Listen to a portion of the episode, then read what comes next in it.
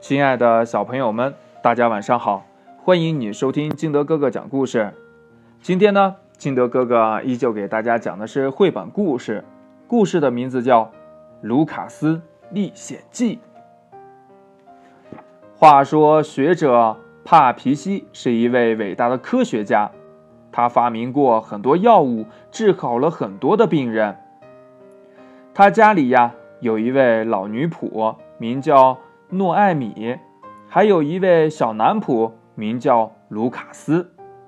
帕皮西经常会把一些公式和秘方写在蓝色的笔记本上。卢卡斯的工作呢，就是把它们在绿色的笔记本上重新抄写一遍。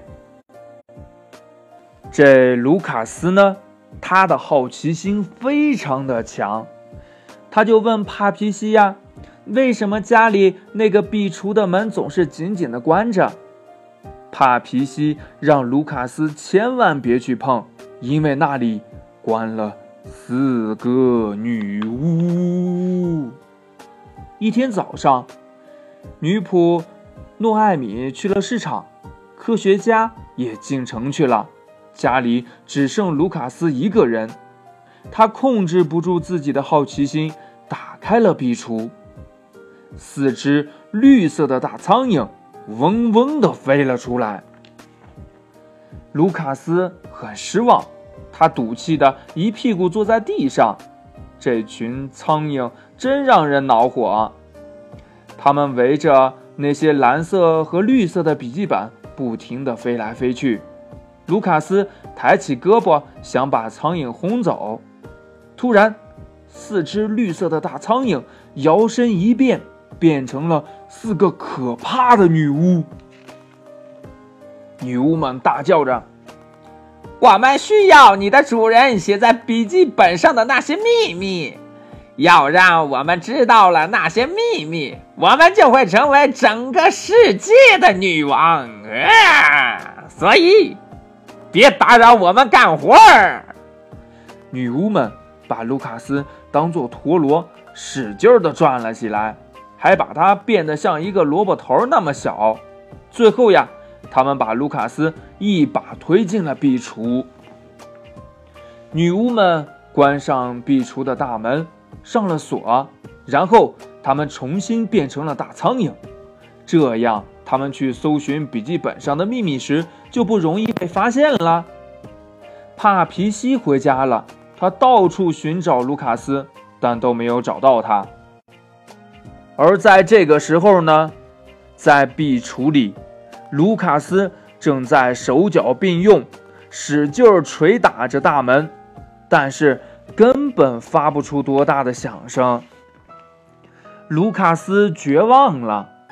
突然，在壁橱的尽头，他发现了一个小洞。他仔细的看了看，发现洞口还透出一点光。于是，他决定。走过去看看。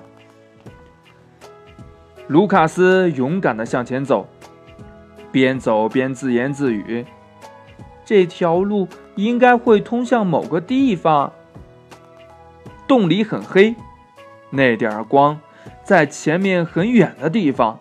卢卡斯继续向前走，他终于走出了黑暗。这里原来是厨房呀！突然。刮起一阵风，卢卡斯眼前又是一片黑暗。他呀，被蒙在了诺艾米的衬裙下面了。卢卡斯的肚子很饿，他捡了很多面包屑，还找到了两个青苹果，大吃起来。实际上呢，这只是诺艾米剥的小豌豆。诺艾米一边剥豆子，一边哭。哼，可怜的小卢卡斯，他失踪了。卢卡斯想啊，一定要通知科学家，当心那些苍蝇女巫。他走出厨房，跳上比他高很多的楼梯。对于他微小的身躯来说，这条通向书房的路实在是太长了。终于呢，他爬到了。帕皮西的脚边，而这位科学家差点儿把它踩在自己的大皮鞋下面。卢卡斯爬上鞋子，大声的喊道：“主人帕皮西，您要当心呐！那四只绿苍蝇就是女巫变的。”但是他的声音太小了，科学家根本就听不见。于是卢卡斯就在他的腿肚子上咬了几口。科学家感到有一点痒，他挠了挠腿，结果卢卡斯一下子就被抛了出去，落在一张很大的蜘蛛网上。这张蜘蛛网呢，让卢卡斯想到了一个好主意，他大声的叫道：“女巫们，女巫们，我在这里！”你们要找的那些秘密，我都知道。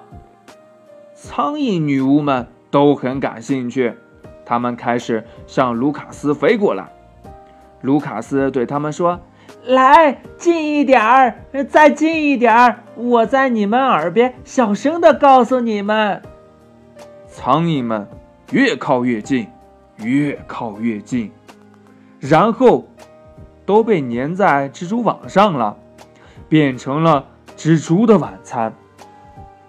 当蜘蛛吃下第一只苍蝇，卢卡斯打了一个寒战；当蜘蛛吃下第二只苍蝇，卢卡斯从头到脚全身都在发抖；当蜘蛛吃下第三只苍蝇，卢卡斯开始长大，长大。